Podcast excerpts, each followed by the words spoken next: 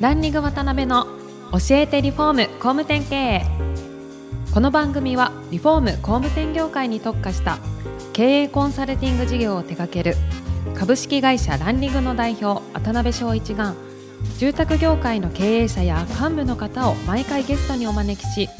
業界のさまざまなことについてお聞きしていく番組です。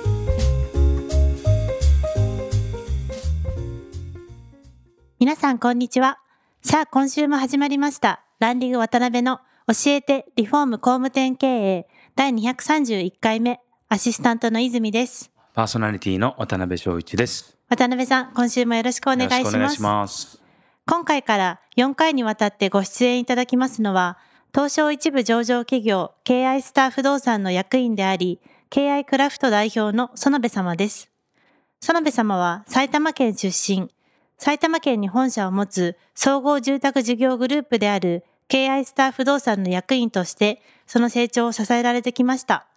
また、グループの中核企業である工事会社 KI クラフトの代表として100人の職人集団をまとめ上げておられます。そんな園部様には今回から4回にわたって現在までの足跡や会社のこと、今後のビジョンなどじっくりお聞きしたいと思っていますのでよろしくお願いいたします。はい、えー、では今回から4週連続ですね。よろしくお願いします。よろしくお願いします。はい。そ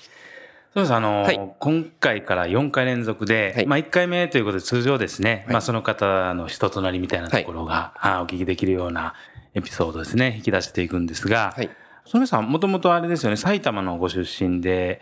かなりあの、姿勢がすごいなっていうのははい思うんですけど、はいかなりスポーツマンでいらっしゃるんええですよね。そうですね。はい。えー格闘技をずっと空手をやってました。そうなんですね。どんなお子さんだったかとか、学生時代のエピソードとか、なんかありますかね？小さな頃ははいもうあれですね、内気というか、今でも結構その内気な部分があって、あそうなんですね自自ら行動しないようなタイプの子供だったと思いますあね。、そうなんですね。はいえ何人兄弟でいらっしゃる3人です。あはい。末っ子なので、結局あんま遠望だったんだと思うんですよね。はい。はい。で、小さい時からそういうもう、格闘技をはい。ずっとされていらっしゃってっていえう。そうですね、まあ、ブルース・リーとかね、あの非常にこうちっちゃい頃にあ憧れの映画でもあって、そうですよねね。で、父親に英語連れてってもらった時に、なんかこう、はい。そういったものに目覚めへて、ーでずっと好きだったんですけど、なかなかこう、やっぱり踏み出せずに。はい。で、たまたま近くに高校の時にね、うんあの、道場が体育館で教えてたので、あ、そうなんですね。うん、そこに入門しまして、えーその後だからずっともう三十数年、うん、続けて、はい。えー自分でも道場を持ってですね、あ、自分でも、はい。やってました。はい。あ、そうなんですね。すごいですね。本格的ですね。ね。マラソン大会出られたと、もういろいろ。そうですね。はい。スポーツでっていう。マラソンはもう本当に大好きですね。えー大好きですねというよりも、まあ走ることが好きなんですけど、はい。67年生まれでそうです。はい。あはい。そうですね。そしたらもう、その頃といえばもう、ブルース・リーとか、リー・リンチェンとか。そうですね。あとは、空手バカ一代という漫画があって、そこに感化されて、うん、まあ、始めたという。そうですね。はい。なるほど。はい。で、まあ、そういう感じで学生時代、あの、過ごされて、はいえ社会に出られたのが18歳とか。そうですね。はい。あの、はい。最初は運送業、運送会社に勤めて、うーんで、もうその後石油販売の会社にうん勤めまして、なるほど、なるほど。で、営業やってた。はいはいはいはい。で、そこから、あの、石油販売の会社さんから、次が、現在の経営そうですはいさんっていう感じなんですかね。ええ、あの、家を建てたきっかけが、まあ、はい KI で家を建てまして、はいはいはい。で、そのきっかけで担当していただいたうちの社長に、あの、声をかけていただいて、うんそうなんですね。で、入社したっていうような感じですね。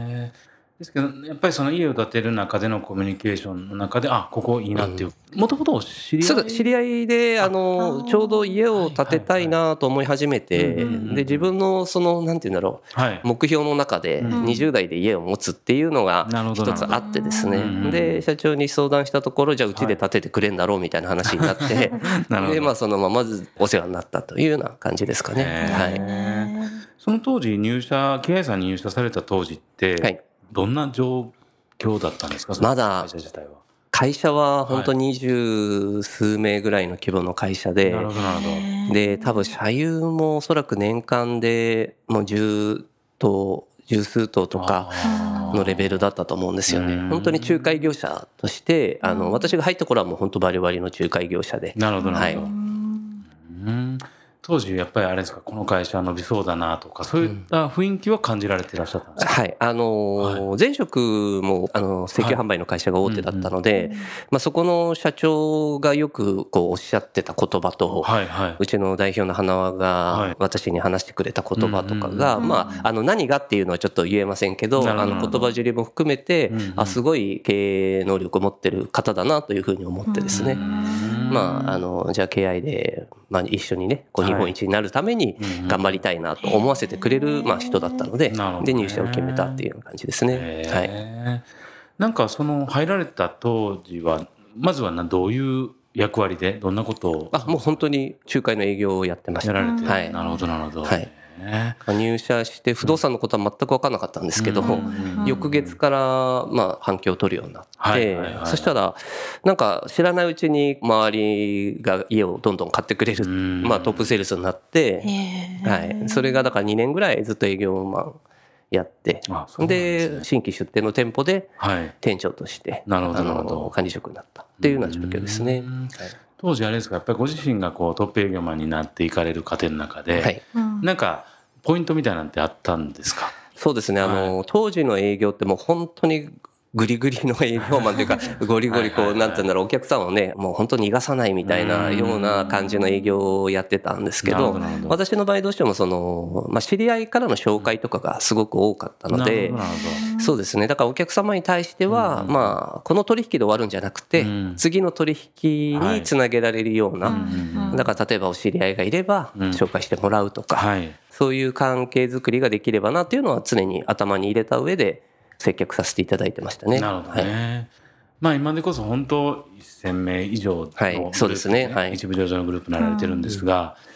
まあちょっと言えないこともいろいろあると思うんですけど、はい。やっぱり当時とは全然違う、そうですね。あただその会社の流れそのものはもう1年でガラッとうちの会社の中身って変わってしまうんですよ。あの方向性とか方針っていうのははい。あのブレずに来てるんですけどただやっぱりそこに行く道のりっていうのはもう1年間経つと全然違う様変わりしてるっていうのが本当に刺激的な会社でありましてだからその頃からそこは変わってなくて。ただやっぱり今みたいに組織とかルールとか、あの会社の中のルールっていうのはもう本当に昔は乱暴なね、あの本当に会社だったと思いますね。はい。そうなんですね。なるほどなるほど。はい。まあその当時感じられてたその勢いとか、はいあ伸びていかれるだろうなって可能性であったりとか、はいあともちろんパワーもはいものすごいね、その当時からはい終わりやったと思うんですけど、なんかそういうのを象徴するようなこう会社の動きのエピソードみたいなのってはい。なんかありますか？ね。あの、とにかくうちの社長はですね、うんその、まあ、考え方的な部分で、はい。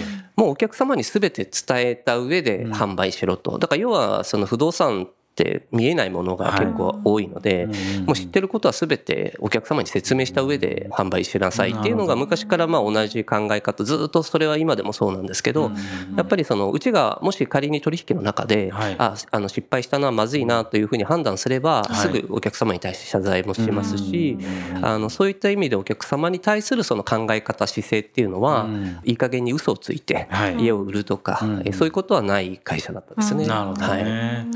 そのあたりってまあそれこそ2、30年前のお話だと思うんですけど、まあ業界的にはねある程度そういうのをまあ隠すんじゃないですけどなかなか言わずにっていうのがね。はい。まあ風潮としてあった中で、はい結構得意に移ったんじゃないですかそうですね。私もだから、こはいの会社であれば、まあずっとね、本当に社長がもう昔から日本一になるってことは口にしてたので、まあそういう意味では、ついてってもね、間違いない会社だなっていうふうには私、今でもまあそれはあの思ってますね。なるほどはい。ね。でその過程の中で園部さんが果たされた役割っていくつもあると思うんですけど、どんな感じで今の経営クラフトまで、役割がどういうふうに変わっていかれたんですか、あはい。まあずっと営業やって営業の管理職をやっていく中で、やっぱり当時その、まあ不動産業者っていうのは大はい。体コミッションの世界であのフルコミッションで私もやってたんですけど、はい。はいまあ給料もらえる時はね、あのやっぱり稼げるし、やってた中でやっぱりちょっとどっかその組織論的な部分で、はい。まあ会社に対してその組織論が悪いっていうわけじゃなくて、はい。私自身がちょっといろんなものに抵抗を感じてきてた、あのそういう時がありまして、はいで、まあそこで私自身もその社長の方に、まあ、わがまま言えないけども、もしその工事の方に移れるんであれば、うん、あの現場監督を経験したいと、そしたらあの社長も「えなんでそんな考えを持つの?」っていう話で,、でただまあわがままは分かってるので、まあ、もしわがままであれば、まあ、退社する意向でも構わないっていう話をしたら「いやもうやりたいことあるんだったらいいよやってチャンスあげるよ」っていうことで、で現場監督になったんですよ。でただ現場監督になる時に、まあ、当然お給料も、まあ、下手すると3分の1ぐらいにこう落ちてしまったので、はい、でもう1年間で貯金はね使い果たすぐらいあのの状況だったんですけど、でもやっぱり現場っていうのをね、勉強したくて、まあ、現場を知らなければやっぱり将来的にもし仮に私がどんな形であっても業界の中で独立するとなった時に、やはり現場知ってる方がプラスにはなるので、なるほどなるほど。それで監督を手を挙げて、あの移動させてもらって、はい、でそこからもずっと現場ではい。で、はい、10ヶ月ぐらいその現場監督を経験して、はい、そしたらまあ社内の中で、まあ、当時まだ会社も小さかったので、いろんなものがダメだったんですね、まあ、ルールがまあ何もなくで工事をやってるのに改善のそういう機会もなく検証もしないですし、まあ、実際その現場職人任せで流れてたりとかっていうところがあってもうそこを改善しないとねいけないなということでやっぱりそういう検証する場を設けなければいけない、まあ、会議もしましょうとか、あの平社員だったんですけどまあ、そういうのを積極的に提案してそしたら1年かからないぐらいで現場のトップに社長から抜擢されましてであのそれからはもうずっとそのうちの建設の方の責任者として、まあ、やってきてたっていうような流れですかね。はい。まあ、途中その経理とか総務とか、えそういった責任者も任せられて兼任でやりましたけども。なるほど、はいやっぱりその現場を経験されたっていうことが、園、は、さんの中で何かこう大きな気づきとかありましたね。どういう例えばその営業マン、もう本当に自分は家を売ることに関しては絶対的な自信を持ってたんですけど、やっぱり実際に現場監督になった時に何も知らなかったなっていうのに気づいたんですよね。だから例えば羽子板ってなんだろうとか あので春日井って聞いてもなんかピンとこなかったり、でまあま柱とかね筋交いぐらいはまあ営業マンだったんでそのぐらいの知識はあったんですけど、実際現場が動いていく流れっていうのが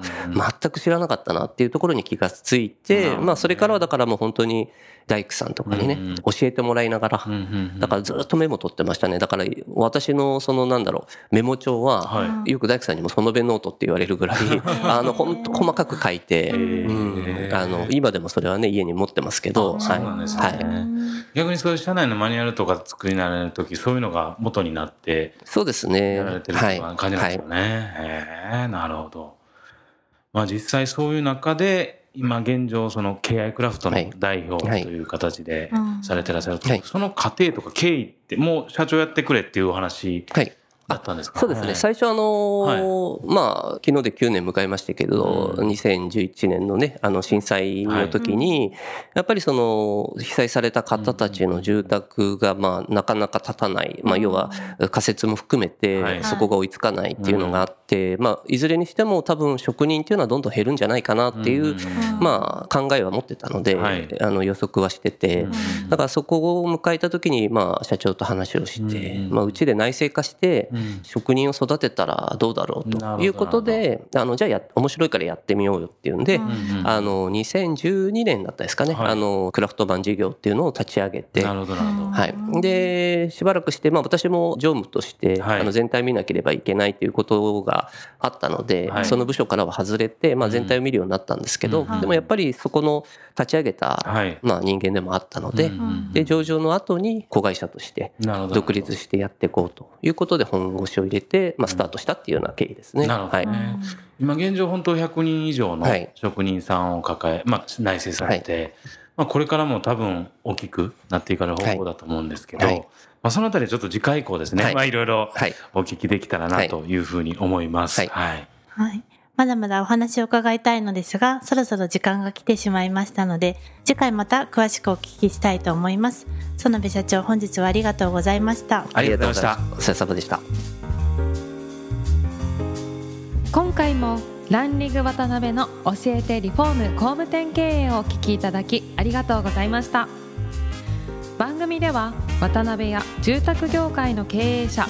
幹部の方へのご質問を募集していますウェブサイトランリグにあるお問い合わせフォームよりお申し込みください。お待ちしています。